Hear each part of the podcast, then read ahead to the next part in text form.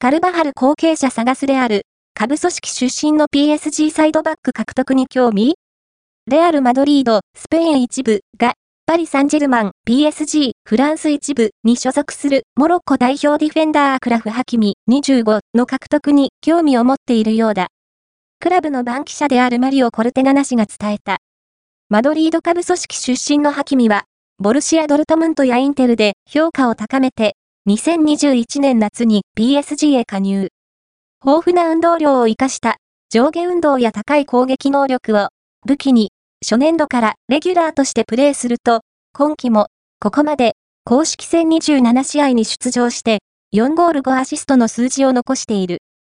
そんなハキミに対して32歳とベテランであるスペイン代表ディフェンダーダニエル・カルバハルの後継者を探しているマドリードが目を光らせているという。PSG は2026年夏に契約満了となるモロッコ代表ディフェンダーとの契約更新を望んでいるものの、契約延長を拒否した場合は、2025年夏か2026年夏の獲得を検討しているようだ。